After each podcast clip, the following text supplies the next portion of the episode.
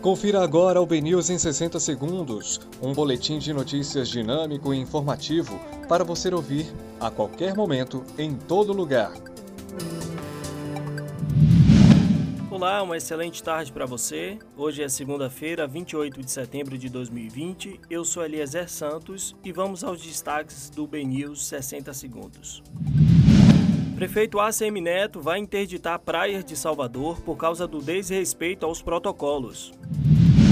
Salvamar registra 17 afogamentos após reabertura de praias em Salvador. Exoneração de dirigentes do Colégio Rafael Serravalli gera protestos e causa polêmica. A Câmara de Salvador vai investigar.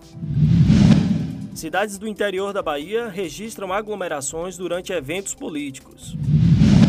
Veja quem são os cotados para assumir a vaga de Celso de Mello no STF. Governador Wellington Dias será o sucessor de Rui Costa no consórcio do Nordeste a partir de 2021. Elias avalia momento delicado do Bahia e revela que o time perdeu um pouco de confiança.